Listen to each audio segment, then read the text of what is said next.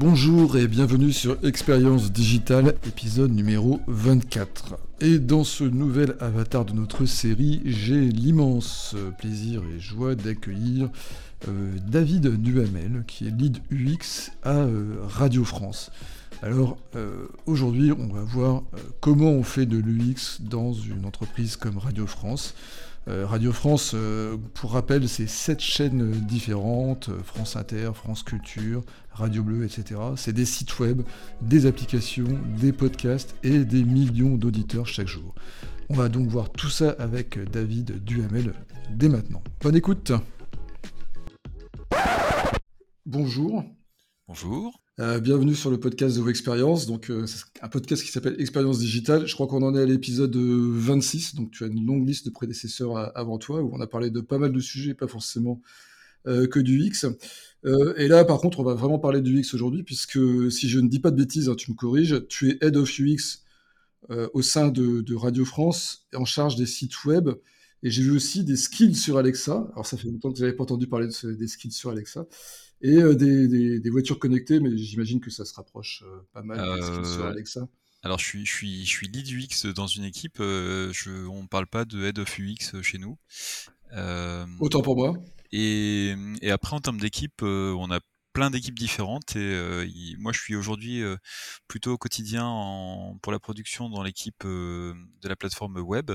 Mais je touche un peu à tout et effectivement on a aussi des, des skills voice on a de la voiture, voiture connectée on a des apps on a plein d'autres trucs. euh, quand tu dis on, c'est-à-dire que toi et ton équipe vous occupez de toutes ces choses-là en transverse ou alors euh, Comment dire euh, le, rôle de lead chez Radio France, c'est pas forcément un rôle hiérarchique. On, est on est 27 à faire du design chez Radio France.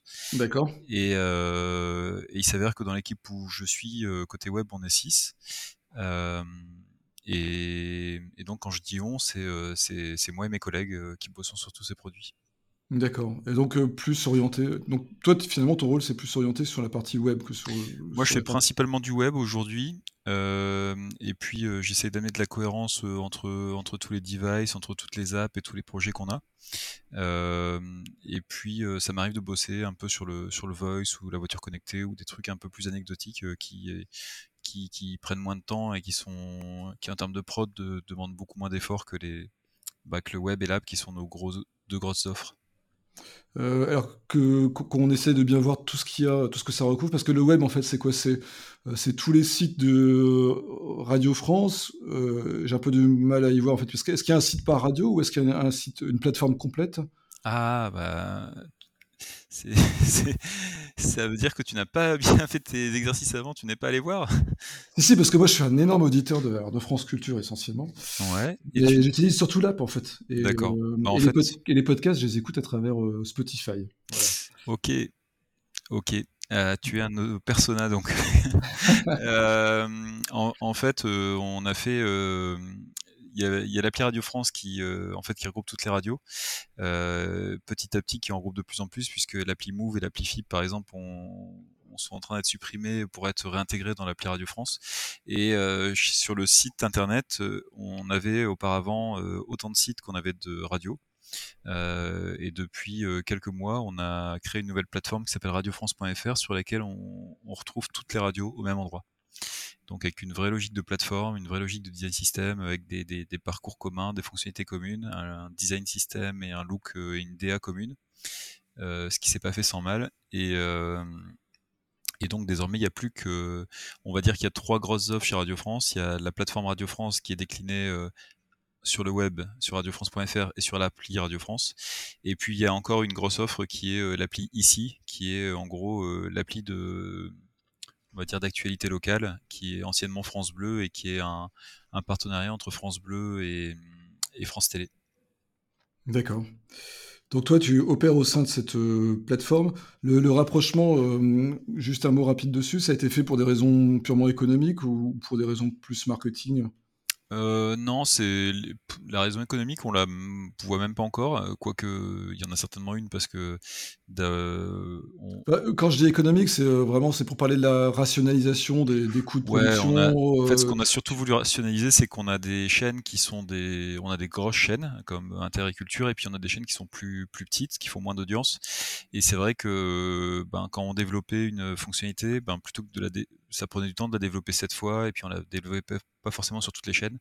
Et euh, nous, ça nous permet de rationaliser en se disant que aujourd'hui, si on, si on est sur, la plateforme et qu'on travaille sur une fonctionnalité de mise en favori de titres musicaux, et ben si on la développe pour France Musique, euh, Move et FIP et France Inter vont en bénéficier.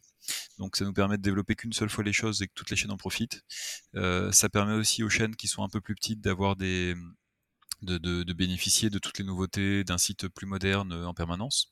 Donc tout le monde est traité sur un pied d'égalité. Le but c'était aussi euh, pour euh, l'auditeur de, de l'inviter à découvrir la, richesse de tout Radio France, puisque on, a des ponts souvent quand on écoute euh, France Culture, on écoute parfois aussi France Inter, on écoute parfois un peu France Info. Il y a souvent des, des ponts qui se font, et, euh, et, donc de tout regrouper au même endroit, ça permet de ça permet d'inciter à la découverte et de faire du cross et de et de faire beaucoup plus de, de, de liens entre de ponts entre les chaînes. Euh, c'était aussi une raison euh, pour euh, bah, avoir plus de poids, pour, pour avoir une plateforme plus forte, puisque forcément bah, on, on, a on, a une plateforme beaucoup plus forte quand on mutualise les 7 chaînes sur un seul, sur un seul site. Et ben, pour faire le poids face à des, des monstres comme Spotify, c'est bien de, de, réussir à avoir un, un énorme site, une seule plateforme unique. D'accord. Et justement, en termes de, de trafic, ça donne quoi? En termes d'audience? Eh bien, j'avais eu un chiffre il y a pas longtemps. Je crois qu'on avait fait 10 millions de visiteurs uniques euh, en regroupant l'appel web, ce qui était vraiment très très bien. Pour euh, un mois, on parle d'un mois? Ouais. Ouais. D'accord, donc c'est très comparable, on va dire, à un gros e-commerçant, genre euh, Cdiscount ou, ou Voyage SNCF peut-être? Oh, J'avoue que je, je, saurais pas dire le e-commerce, ça fait très très très longtemps que j'en ai pas fait. Bah, Ouais, c'était juste pour, pour avoir une idée à titre de, de comparaison, en fait. Hein, mais euh, en tout cas, c'est pas un petit site. Ce qui est sûr, c'est que quand on a 10 millions de visiteurs par mois, euh, on gère pas les choses, j'imagine, de la même façon que. On a fait, voilà, en septembre, on a fait quasiment 10 millions de visiteurs uniques, euh, ce qui nous amène à la troisième place sur le sur le podium Média TV Radio euh, de de médiamétrie, et on a fait 80 millions d'écoutes. D'accord. Bon, c'est un score assez honorable, on, va dire. Et euh, juste pour qu'on comprenne bien le contexte, d'un point de vue technique, c'est une plateforme euh, qui est développée euh, comment? C'est un... C'est tout est fait en interne. Tout est fait en interne, donc avec une équipe de, de dev qui travaille avec vous main dans la main. Tout est fait, tout est fait chez nous. D'accord. Alors, mon idée, c'était de voir un petit peu comment, comment vous travaillez en interne, comment, comment ça se passe dans une entreprise comme Radio France, qui est en plus un petit peu particulière, puisque une entreprise nationale qui est unique en son genre et qui n'est pas forcément, alors qui n'est pas soumise à la concurrence. Euh, quel, est le, quel est finalement le, rôle de l'UX, euh, sachant qu'on a pas mal de marques, euh, énormément de contenu comment, comment ça se résume votre travail aujourd'hui? Qu'est-ce que qu'est-ce que vous vous apportez expérience aux, auditeurs alors déjà, on est, on est soumis à la concurrence parce que, parce que pour le coup, des radios, il y en a, il y en a énormément et euh, chacun est libre d'écouter celle qu'il souhaite. Donc, euh, donc pour le coup, c'est cool, on fait des, on fait des super audiences en ce moment, mais, mais il y a plein de concurrence radio. Et encore, ça c'est que la radio parce qu'on a de la concurrence avec ben, des, des Spotify, des Deezer euh, et plein d'autres médias qui font du podcast. et après, en fait, le rôle de l'UX, c'est le rôle de l'UX, c'est de réussir à rendre à de, de, rendre découvrable et écoutable le plus simplement possible l'ensemble de nos contenus. facilement, avec plaisir, gratuitement. Euh, parce que le média radio, c'est un média qui rentre dans le quotidien des gens, qui est, qui est en permanence dans, dans la voiture, dans la salle de bain, dans, dans la cuisine des gens. Euh, il les suit en, ça, ça les suit en permanence. Euh, il suffit de prendre le métro à Paris, on voit, on voit tout le monde sur son smartphone en train d'écouter des trucs avec, avec, un casque. Et, euh, et le but, c'est de, c'est de rendre ça le plus fluide possible, sans couture, et qu'on puisse passer du web à l'app euh, sans problème et que et qu'on s'y retrouve. Et nous, et nous, la grosse difficulté, ça a été avec la nouvelle plateforme de réussir à faire cohabiter euh, sept chaînes qui ont des identités hyper fortes. Chez nous, en fait, le, c'est les chaînes qui sont plus fortes que le groupe. Et euh, malgré tout, le, le, site, euh, il a le nom du groupe.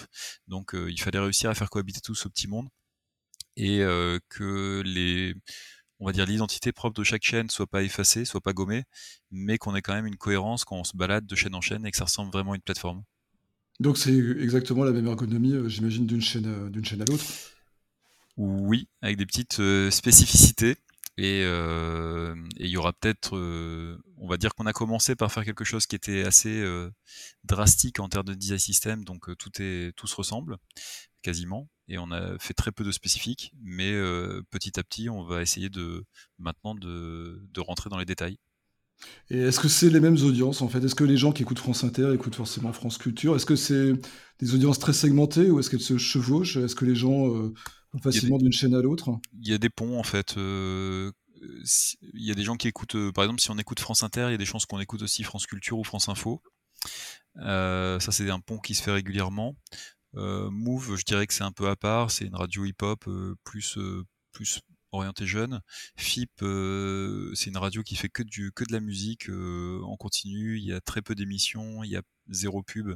Donc on peut écouter FIP et même pas savoir que ça, ça, vient du groupe Radio France, je dirais. France Info, tout le monde connaît. Il y a aussi des points à Quinter, et, etc. Bleu est implanté en réseau, plutôt en local de proximité. Donc c'est encore autre chose. Il y a des ponts qui se font et puis il y a des radios où clairement elles se croisent jamais. Et euh, comment ça se matérialise du coup sur le site Les différentes marques, c'est des, onglets différents euh, C'est facilement identifiable? Ouais, ouais, ouais. Il y, a, clairement, euh, en fait, il y a un menu où on peut choisir sa radio et donc chaque radio a sa, sa navigation, a ses espaces, a sa home. Et puis il y a des espaces transverses où on, on, essaye de proposer des des ponts, des liens entre des contenus de différentes chaînes, euh, parce que bah, par exemple si on parle de la guerre en Ukraine, bah, on peut euh, on peut tout à fait remonter des sujets de France Culture, d'Inter ou de France Info. Euh, tout le monde peut en parler avec un axe différent et, et ça fait sens de les regrouper. mais ouais voilà c'est ça le gros défi, c'est de réussir à avoir des espaces des espaces transverses et et de garder des, espaces propres à chaque chaîne où ils peuvent exprimer vraiment leur, leur vision édito. D'accord, donc euh, en fait, le, but, alors si je comprends bien, finalement, euh, quand on a cette marque comme ça, c'est euh, on a des auditeurs qui sont peut-être plus fidèles à une chaîne ou à une autre, et puis en même temps, c'est pouvoir profiter des différents contenus qui sont créés sur chaque marque et d'arriver à les faire trouver facilement à ces auditeurs. Là, tu, parlais de la guerre en Ukraine, effectivement, ça peut être traité à la fois par une radio et puis par une autre, et vous, une de vos missions, ça va être aussi d'arriver à faire découvrir ces, ces différents contenus à l'utilisateur pour lui apporter un meilleur service dans le fond. Euh, oui, euh, oui, oui, euh, ouais, on peut dire ça. Après, en vérité, je te cache pas que quand, quand quelqu'un est fan d'une radio, il est dans sa bulle de confort et généralement, c'est compliqué d'en sortir. Tout, le monde va dire ah oui, oui, moi j'adorerais qu'on me propose d'autres contenus, d'autres radios et tout, mais, mais en vérité, on est tous un petit peu, on a nos, on a nos, nos marottes et puis si on aime bien une radio, on écoute principalement celle-là. Mais si de temps en temps on arrive à proposer un petit pas de côté, quelqu'un peut découvrir quelque chose sur une autre radio avec un angle un petit peu différent, ben on, a quand même réussi notre coup. Et euh, les gens utilisent, utilisent plus, j'imagine, l'application ou d'autres euh, euh, ou d'autres médias pour, pour, vous écouter que, que le site web. En fait, quel est, quel est un peu le rôle du site web justement par rapport à tout l'environnement numérique qui peut exister autour de l'écoute Parce que j'imagine qu'aujourd'hui, ce que les gens vont chercher le plus possible, c'est du, du podcast, c'est ça? Mmh Comment ouais. Ben, en fait, il y a plein d'usages. Hein. Il y, a, des gens qui utilisent l'app, euh, il y a des gens comme toi qui vont nous écouter plutôt sur Spotify, euh, il y a des gens qui veulent absolument télécharger les podcasts euh, sur, un, mobile, mais aussi sur un PC, et ça n'est pas possible aujourd'hui. donc, ça, en fait, ça couvre des personnages différents.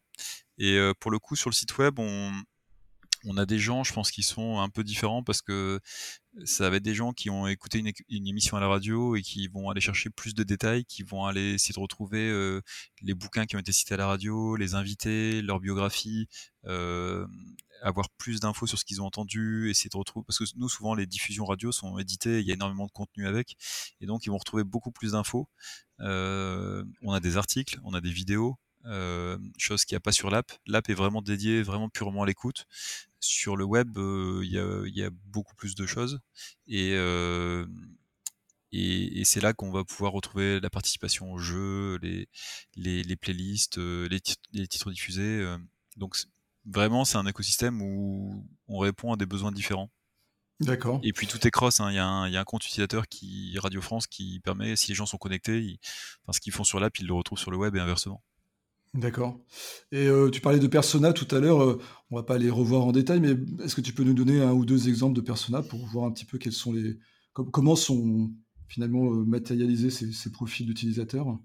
Eh ben, si on veut faire très très simple, globalement, nos personas, on va avoir, on va avoir par exemple Nicole qui est, qui est notre, notre auditrice, qui a 50 ans, ancienne prof de français, qui habite à Paris, qui écoute, qui écoute religieusement la radio et qui, et qui adore, qui adore, je sais pas, le théâtre et le cinéma et l'histoire.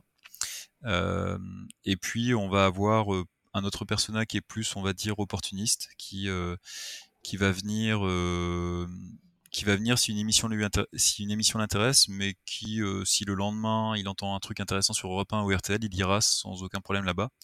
Donc, on, en fait, globalement, nos personnages sont surtout rangés par, euh, comment dire, par, par affinité ceux qui sont vraiment euh, très très habitués aux chaînes et aux radios, qui connaissent la grippe des programmes mieux que nous et, euh, et qui trouvent tout génial, même si le site est, même si un jour on a un site qui est buggé, euh, ils vont nous dire ah mais on comprend, puis vous comprenez, vous devez avoir beaucoup de boulot, puis quand même Guillaume Meurice il est marrant. Hein. Et, et bon, voilà, il y a ceux-là. Donc, euh, ils sont limite trop gentils en test utilisateur. Et puis, il y a les opportunistes où, bah là, globalement, ils viennent pour un, ils viennent pour un podcast précis. Et si, si ça les intéresse pas, bah, ils se barrent et ils s'en foutent. Donc, il y a vraiment un côté, euh, c'est ma maison, c'est ma famille versus, euh, bon, je viens si ça m'intéresse. et puis, il y a ceux qu'on n'arrive jamais à toucher parce que parce que bah des fois ils bah, ils sont parfois un peu trop jeunes, ils n'ont pas pris l'habitude d'écouter la radio ou alors euh, ils vont pas spécialement sur internet ou alors si on n'a pas une app on n'existe pas ou ou alors ils ont pris l'habitude d'écouter Spotify ou Deezer plutôt que d'écouter des, émissions de radio. C'est même des gens parfois on leur on leur dit le mot podcast, ils savent pas ce que c'est. Et, et cela c'est un peu les intouchables qu'on essaye de bah, qu'on essaye de faire venir par d'autres moyens. D'accord. Euh, en termes de, alors, euh, j'avais vraiment envie de parler un peu de la façon dont, vous travaillez. Alors, quels sont un peu les, projets que tu, que tu mènes au quotidien en fait? Comment vous faites évoluer le site euh, Est-ce que vous avez un espèce de fond de roulement permanent d'optimisation, d'amélioration, ou est-ce que vous fonctionnez par projet ou par module ou, par parcours? Comment vous abordez un peu l'UX concrètement? Bah, ça change tout le temps parce qu'on est en, on est en réorg perpétuel. Euh, mais euh, globalement, on, sort d'une période où on a dû migrer euh, les sept chaînes sur, la plateforme. Donc l'idée dans un premier temps, c'était déjà de, combler les, besoins primaires des, chaînes. Donc comment je fais pour écouter un direct, comment je fais pour retrouver mes, émissions, comment j'accède à une grille des programmes, comment je retrouve les titres diffusés sur une chaîne musicale? Donc déjà, on a posé les fondations. Euh, on a fini la déco et là on est en train de maintenant de, fignoler euh, tous les petits trucs qui euh, bah, posent encore problème et qui sont encore des irritants pour les gens. et puis nous on a plein de projets qu'on aimerait faire, mais c'est vrai que avant de se lancer dans des, dans des gros projets, on essaye d'abord d'avoir une offre, l'offre de base qui est propre. Et en fait, on a, on a un, on a un typeform où les gens peuvent laisser leur avis. Euh, je crois qu'on doit être à, je sais plus, 15 ou 16 000 retours aujourd'hui. Et en fait, ça nous nourrit de, plein de feedback utilisateurs. On, branche ça sur un, désolé pour les termes techniques, on branche ça sur un Airtable et qui nous permet de, taguer un peu tous les retours. Et, euh, et, tout ça, ça nous alimente notre backlog. On, on sait, euh, clairement, si on a 10 personnes qui nous disent euh, je, je n'arrive pas à retrouver tel podcast, on se dit bon, bah, c'est pas très grave. Si on a 300 sur 15 000 qui ne retrouvent pas quelque chose, c'est clairement on s'est raté et qu'il y a quelque chose à faire. D'accord. Euh, juste avant d'aller un peu plus loin dans ce sujet-là, comment vous êtes organisé par rapport à l'équipe IT ou, ou je sais pas comment, j'allais parler d'équipe marketing parce que moi j'ai beaucoup l'habitude du e-commerce, mais euh, euh, vous êtes totalement intégré avec l'équipe IT ou vous êtes une entité à part Non, non, on est. À une époque, l'équipe design c'était vraiment une équipe à part. Maintenant, les, UX, les UI, tout le monde est tout le monde est réparti dans les équipes projets. Donc, donc il n'y a pas vraiment d'équipe design en tant que telle. On est, enfin, on pourrait dire que c'est une guilde ou une tribu, euh, je sais plus comment on dit, mais, mais euh, non, non, on est, on est au sein des équipes projet. Et, au sein du projet, il y a un PM, il y a des PO, euh, il y a des responsables techniques, il y a des, il y a des développeurs, et puis il y a des UX et des UI. D'accord. Alors, tout à l'heure, tu as parlé de, de, de, Airtable et puis avant ça de Typeform pour monter des informations. C'était le sujet que je voulais aborder ensuite, c'est justement comment vous faites pour remonter l'information, analyser l'UX, et puis après, évidemment, comment vous faites pour prioriser et, hiérarchiser, puisque vous avez, tu semblais dire que vous aviez beaucoup de, remontées, donc j'imagine que c'est pas facile de prendre des décisions. Donc, d'abord, comment vous faites pour analyser l'UX du, du, site en, lui-même? Comment on fait pour analyser l'UX du site en lui-même? Eh ben déjà, on, a des métriques, on regarde, regarde les, retours, utilisateurs qu'on a et la note qui nous affecte. Donc, en tout cas, sur le web, ça se fait via T-Form, sur l'app, bah, c'est les notes des stores. Ensuite, on, voit s'il y a des irritants qui remontent. Donc, comme je disais, on a des trucs qui remontent. si on a 3, 400 retours sur un sujet, c'est qu'il y a quelque chose vraiment à faire et on va le corriger au plus vite. on a aussi bah, plein, de, tracking sur, bah, sur les visites du site, sur ce qui est écouté. on, a des, on a un groupe Facebook sur lequel on a, on a pas mal de, fans de Radio France qui nous remontent des problèmes ou au contraire des, satisfactions. Euh, on leur poste des sondages et puis régulièrement on fait aussi des sessions de tests utilisateurs, on rencontre des gens. Donc à la fois des auditeurs euh, qui sont plutôt fans, qui nous connaissent, mais aussi euh, des gens lambda qu'on a recrutés via un panéliste et on leur fait tester des choses et puis on, voit si ça marche. D'accord. Et à partir de là, vous commencez corriger les, problèmes. Voilà, à partir de là, on corrige les problèmes. Après, c'est pas forcément des problèmes, c'est juste des, opportunités. On se dit, ah tiens, euh, telle personne nous a proposé tel truc, effectivement, c'est pas con. Il y a peut-être un sujet à gratter. On gratte, on investigue, on, lance le sujet, et puis euh, on rentre en discovery, et puis on. Et puis si c'est intéressant de le faire, on va aller plus loin et on va le développer. D'accord. En termes d'outils de design, vous utilisez, des outils classiques comme Figma ou vous avez d'autres outils que vous utilisez? Euh, on est tous passés sur Figma. Euh, je crois qu'on n'utilise quasiment plus que ça. J'ai rendu, euh, avec tristesse mes licences Axure. Ah et non, non, on a on a arrêté Sketch et Axure et on est tous sur Figma maintenant. D'accord. Pour pour quelles raisons en particulier, Alors parce que principalement on voulait faire un design system et Figma est hyper riche pour faire ça. Donc euh, clairement il n'y a pas, d'équivalent pour faire ça. Euh, et c'est, ça a été, très compliqué, mais euh, maintenant on a, une bibliothèque de composants et c'est, d'une efficacité redoutable dès qu'on veut construire quelque chose. et puis le deuxième truc, c'était le côté collaboratif qui permet de, tous bosser ensemble sur plusieurs parcours, sur plusieurs fichiers. Euh, et puis, bah, comme il y a eu le Covid et le télétravail qui s'est développé, ben, ça, ça s'est un peu imposé de soi-même. Euh, D'accord. Et d'ailleurs, euh, je rebondis là-dessus, sur, sur, les outils de collaboration à distance. Vous, travaillez beaucoup en visio. Est-ce que vous utilisez aussi peut-être d'autres outils spécifiques On est sur Slack et Teams. Sims Teams Teams, ah, je me disais Sims, euh, je pensais à SimCity, je me suis dit waouh. Ah non, je. Ça va, ça va loin là. Cela dit, l'UX et SimCity, il y, y, a des, y a des ponts quand même. Euh, non, non, Teams et Teams et Slack. Euh, après, on utilise beaucoup Airtable euh, et Typeform pour obtenir des retours à distance. Et, euh, et puis Figma, on fait toutes nos, on fait pas mal de trucs là-dessus. Et puis pour nos, nos rétros, on peut utiliser Miro, Metro Retro. D'accord. Et sur la, sur la mise en production, est-ce que vous faites des tests AB, des choses comme ça aussi un petit peu? Bah, on fait pas trop de tests AB parce que, parce que moi je préfère pour moi le meilleur test c'est celui qu'on fait le plus tôt possible donc un test AB ça veut dire déjà avoir développé les choses, et ça veut dire avoir perdu du temps à le développer et à le mettre en prod donc du AB on n'en fait pas trop. on fait plutôt du test, bah, sur papier ou sur proto bien avant. Plutôt du, du Kali en fait. Ouais.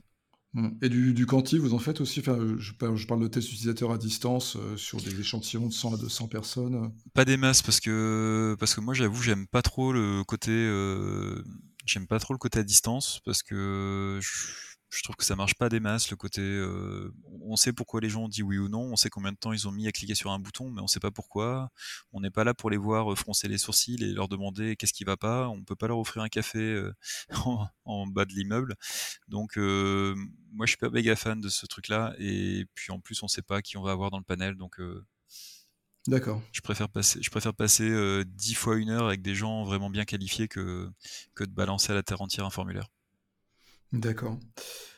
un sujet qui préoccupe pas mal de monde en ce moment, je sais, j'imagine que chez vous aussi, c'est l'éco-design, l'éco-conception, surtout après l'été très, très doux qu'on vient de passer.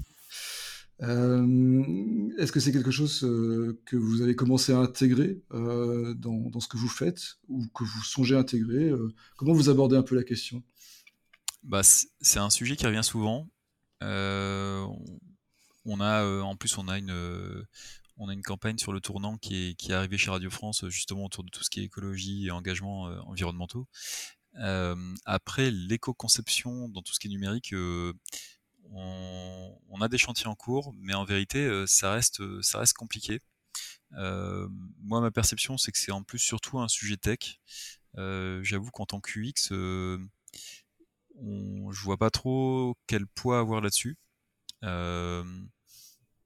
Pour l'instant, c'est surtout, une question tech de, de, comment réussir à optimiser le chargement, comment essayer de consommer le moins de ressources comment, comment réduire le poids des images, le poids du streaming, etc. Euh, par contre, côté UX, j'avoue que pour l'instant, je suis assez sec sur le sujet. D'accord. Surtout que, surtout qu'en vrai, euh, bah on, est sur un média euh, historique qui est la radio, qui est probablement le média qui consomme le moins en, en ressources. il suffit d'avoir une vieille radio avec deux pauvres piles qui marchent pendant 10 ans. Et donc en vérité, si on voulait vraiment faire à fond de l'éco-conception, il suffirait de bah, d'écouter la radio euh, hors internet. Et ce serait pas bien pour toi ça. si ça répond aux besoins des gens. Euh, mais euh, non, non, en vrai, mais je serais, je serais curieux d'en discuter avec pour voir qu'est-ce qu'il est, qu'est-ce qu'il est possible de faire en éco-conception en termes de parce qu'en même temps, on est coincé parce qu'on veut toujours euh, proposer plus de choses, plus de fonctionnalités, une meilleure qualité audio, euh, proposer du time shift et tout, et tout ça, c'est des choses qui bouffent de la ressource. Donc, euh. par rapport à l'éco-design, autre sujet qui me semble sans doute bah, tout à fait aussi important, c'est celui de l'accessibilité. comment vous prenez ça en compte Puisque là, vous êtes, vous, service public, vous avez une obligation, hein, je crois, de, de, rendre vos médias numériques accessibles. Alors, je ne mmh. sais pas dans quelle mesure. Euh, comment vous gérez cet aspect-là des choses de l'UX hein? Euh, on essaye de. Bon, on sait qu'on n'est pas qu'on pas complètement à la hauteur, qu'il y, a encore plein de choses à faire, euh, mais en même temps c'est compliqué parce que on essaye d'y penser à chaque évolution, à chaque projet, mais on se rend compte qu'il faut vraiment avoir quelqu'un de dédié à ça qui ne fait que ça, et que de se dire simplement faut l'avoir en tête et pour y penser tout le temps, ça suffit pas. Donc, euh, donc c'est un sujet qui est en cours chez nous. On a des audits réguliers, on a euh, même quelqu'un qui a été désigné pour s'occuper de ça à temps plein. Euh, donc c'est en train d'évoluer. Mais euh, oui, clairement, c'est pas encore tout à fait ça. On bosse sur des choses comme du, de la transcription euh, pour, pour que nos podcasts audio soient, soient lisibles aussi à l'écrit. On bosse sur du chapitrage, on, réfléchit à des histoires de, de, dark mode. On a fait attention, bien évidemment, aux trucs de base comme nos polices, nos, nos nos contrastes sur les sites euh, ou les tailles de nos polices sur le web euh, et en mobile. Mais, euh, mais clairement, oui, c'est pas assez. D'accord. pour finir sur, le, sur les questions on va dire opérationnelles, est-ce que vous avez des moyens de mesurer le, le succès de, de, vos projets, de, de, vos interventions? Vous avez des KPI par exemple bah, on, a les, on a nos écoutes et on a nos pages vues déjà. Mmh euh, donc euh, c'est enfin nos écoutes de toute façon c'est, notre KPI numéro un. Euh, et puis après on a des choses plus fines comme bah, par exemple le nombre de personnes qui ont un compte utilisateur Radio France, s'ils ont un compte, est-ce qu'ils l'utilisent, combien de choses ils ont mis en favori, combien de choses ils écoutent? Mmh, d'accord, mais c'est pas des, des indicateurs UX à proprement parler en fait. Vous préférez plutôt des indicateurs de notre indicateur UX, c'est le NPS qu'on demande dans notre typeform, qui, euh, dont on suit l'évolution. D'accord, vous utilisez un NPS, ok. Euh, alors maintenant, euh, on va essayer d'élargir un petit peu le scope. On a parlé de, France, France de Radio France, pardon. sur, le, sur ton métier du UX designer, comment tu, comment tu progresses toi-même? Est-ce que, tu, est que tu fais beaucoup de veille Est-ce qu'il y a des choses qui... Est-ce que tu regardes alors, la concurrence, hein, puisqu'il y a de la concurrence, effectivement. Euh, c'est quoi un peu tes sources d'inspiration pour, pour, pour, grandir sur ce métier? Euh, ben, moi je fais, je fais pas mal de, je fais pas mal de veille euh, via Twitter. Enfin, pour l'instant, je, je sais pas ce que Twitter va devenir, mais pour l'instant c'est mon outil de veille. C'est une vraie question. Voilà. Mm. Euh, je suis pas prêt à payer 8 dollars par mois, en tout cas pour mon outil de veille. quoi d'autre? Non, bah j'ai, je suis, je suis inscrit à quelques newsletters, dont la newsletter de Kenny Chen, qui est, qui est vraiment très bien et qui est il y, a, juste 5 liens, il n'y a pas d'image, c'est envoyé toutes les semaines à la même journée, c'est parfait.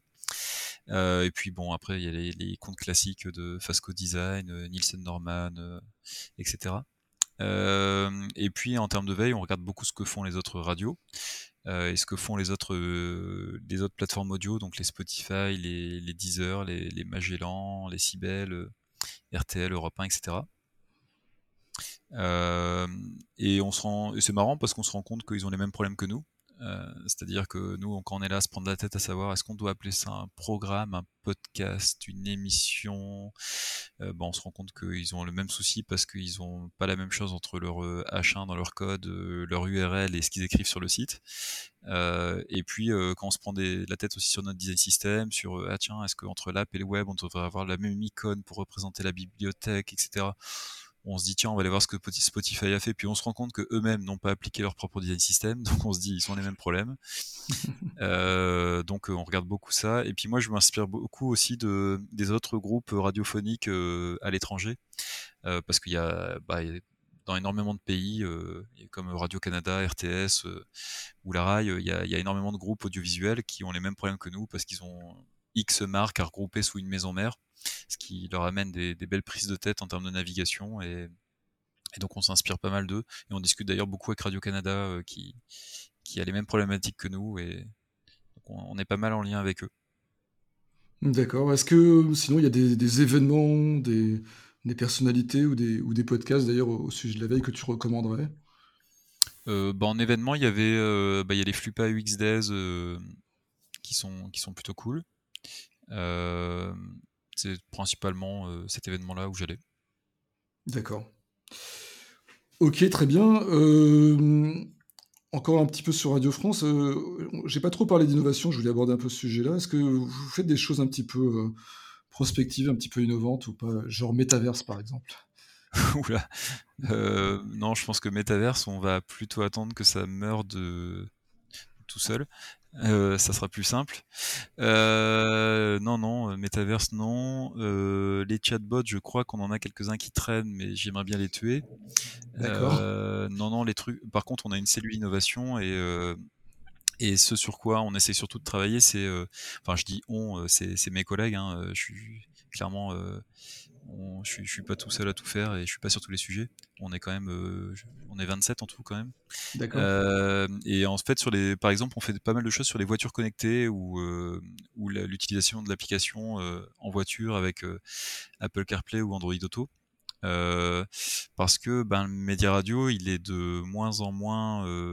Enfin, c'est un média vieillissant. Les audiences, même si les audiences Radio France sont très bonnes, c'est un média où les audiences s'effritent un peu. Euh, euh, et, l'un des lieux où les gens écoutaient beaucoup, c'était dans la voiture. Euh, sauf que ben, maintenant, si vous achetez une voiture récente, vous n'avez plus un autoradio, vous avez un écran. Et sur cet écran, ben, là où avant vous aviez une touche qui était bloquée sur France Inter depuis 10 ans, ben, vous allez peut-être avoir le choix entre, Spotify, Deezer et plein d'autres trucs. Et donc on rentre en concurrence et, bah, à minima, pour réussir à continuer à vivre dans cet écosystème-là, il faut que, que vous soyez à la hauteur de la concurrence et que vous soyez facilement accessible et visible, parce que le, on va dire le, côté par défaut, vous êtes quand vous rentrez dans une voiture, il y a la radio qui démarre, bah, c'est plus tout à fait vrai. Euh, et puis l'autre aspect aussi, c'est euh, bah, à la maison les postes de radio euh, que nos parents avaient ou que nous on avait étant enfants, ben c'est pareil, c'est un peu en perte de vitesse euh, et c'est remplacé plutôt par les assistants vocaux. Donc on, on, fait pas mal de choses pour les assistants vocaux sur les sur les Alexa et les, Google Home, etc. Donc euh, donc on a régulièrement des bon déjà il y a nos directs et nos podcasts qui sont accessibles de base, mais on essaie aussi de, de lancer des skills un peu différentes pour parler de bah, par exemple pour, pour suivre le foot sur France Bleu, pour suivre l'actualité avec France Info, pour s'immerger dans, l'ambiance d'affaires sensibles sur France Inter. Donc on a plein de petites skills comme ça, par-ci par-là, qui, permettent de tester des choses. bon, les audiences sur un assistant vocal, ça reste, minoritaire par rapport à ce qu'on peut écouter via l'app ou, via le web, mais il faut être là pour voir comment ça va évoluer. D'accord. Donc c'est encore très très minoritaire en fait. J'ai pas les chiffres en tête, mais ouais ouais c'est pas par rapport à de l'app ou à l'écoute de podcast, c'est pas grand chose, mais mmh. mais ça, ça, progresse beaucoup et puis et puis il faut, faut surveiller comment ça évolue. Après c'est pas facile parce que la découverte sur, euh, sur ce genre de, de device-là, elle, est compliquée. Euh, enfin, je pense que la plupart des gens, en fait, quand ils achètent une Google Home, euh, ils s'en servent pour écouter la radio, la musique, et puis pour mettre le minuteur pour les pattes. Et sorti de ça, ils savent pas ce qu'ils peuvent faire avec. Donc, donc on essaye de d'être présent et de tenter des choses avec. D'ailleurs, je sais plus où on était. Qu'est-ce qu'on disait? Euh, ah oui, on parlait de Alexa, des, dans les de, Alexa, des, assistants vocaux. Euh, bon, on va reprendre là tout de suite. Juste, on va terminer sur, euh, bah, sur le métier de l'UX en, général. Juste sur ta vision de l'UX, j'ai une petite question à te poser. Est-ce que pour toi, c'est plutôt un art ou plutôt un artisanat? Waouh. un artisanat? Ouais, plutôt un artisanat. Plutôt un artisanat, d'accord. Euh, est-ce que tu trouves que l'UX est bien pratiqué en France, d'après ce que tu en vois ou est-ce que tu en sais? Eh ben, ça dépend. ça dépend. Ça dépend, ça, dépasse.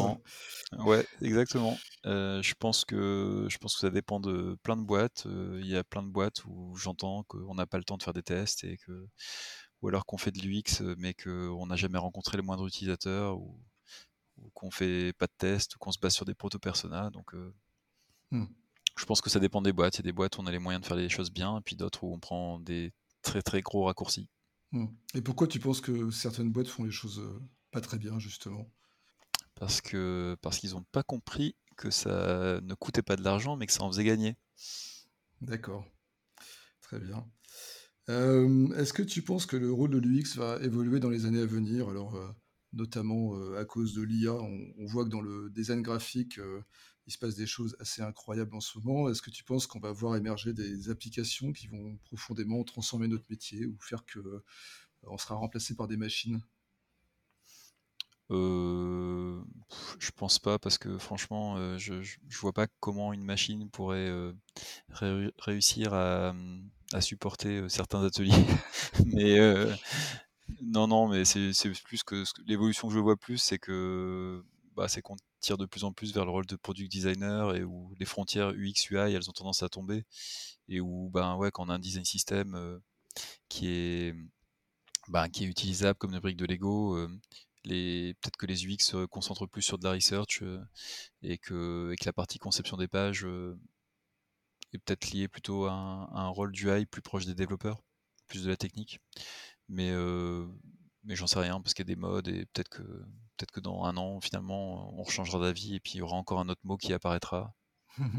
un nouveau métier. Voilà. ok, bah écoute, on a, on a fini quasiment ce podcast. podcast. J'avais encore une question, je voulais savoir si on devait interviewer une autre personne sur ce podcast, quelle serait la personne dont tu rêverais qu'on puisse avoir les, les paroles euh, enchanteresse et, euh, et instructive. Quelqu'un de vivant? Si possible, oui, euh, quelqu'un qui travaille dans le domaine du numérique. bah écoute, je sais pas, je sais pas. Moi, j'aime bien tout ce qui est, j'aime bien tout ce qui est transport, la RATP, Air France et tout, parce que je me dis que ça a l'air bien prise de tête en UX et qu'il y a plein de choses à faire parce que ça a un impact sur les gens au quotidien. Et donc, j'aimerais bien entendre quelqu'un qui arrive à m'expliquer Bon, peut-être pas SNCF Connect, hein, parce que on va les laisser se reposer un petit peu. On va avoir, euh, normalement, on devrait avoir David Ruiz de SNCF Connect qui va, qui va, ah, répondre à mes questions, mais c'est très difficile de l'avoir, donc j'espère un jour que je vais le décrocher. En tout cas, j'aimerais bien voir euh, bah, comment ils arrivent à faire de l'UX dans, dans, un environnement où je suppose que tout est hyper contraint et on peut rien toucher facilement. Donc voilà. D'accord. Ça, ça pourrait être marrant. Bah, je vais essayer alors. c'est un défi. Mais je vais essayer de trouver la bonne personne. Bah, écoute, David, en tout cas, on en a terminé. Merci d'avoir répondu à toutes mes questions. J'ai trouvé ça vraiment intéressant. J'espère que nos auditeurs trouveront ça aussi très intéressant. Et moi, il ne me reste plus qu'à te souhaiter euh, eh ben, une bonne continuation dans tes activités chez, Radio France et puis euh, espérer avoir, d'avoir le plaisir de te rencontrer en chair et en os, peut-être aux UX Days, hein, parce que moi j'y vais quand même aussi euh, tous les ans. Et voilà, ce podcast est terminé. Merci beaucoup, David. Merci beaucoup. Bonne journée.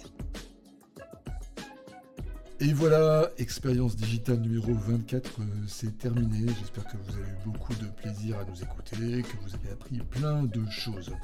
Dans le prochain épisode, car oui, il y aura un prochain épisode, on sera avec Romain Dao, qui est le fondateur de The Kakatoes Theory, une communauté autour de l'UX design. Il est lui-même spécialiste du prototypage de Figma et il est formateur UX et on parlera de tout ça avec lui. Ça promet d'être très intéressant. Alors restez avec nous, continuez à nous suivre sur Twitter ou sur LinkedIn. Et d'ici notre prochain épisode, je vous souhaite de bons instants dans le monde merveilleux et magique du numérique. C'était Olivier Sauvage de l'agence ou Expérience à Lille. Bien le bonjour à vous.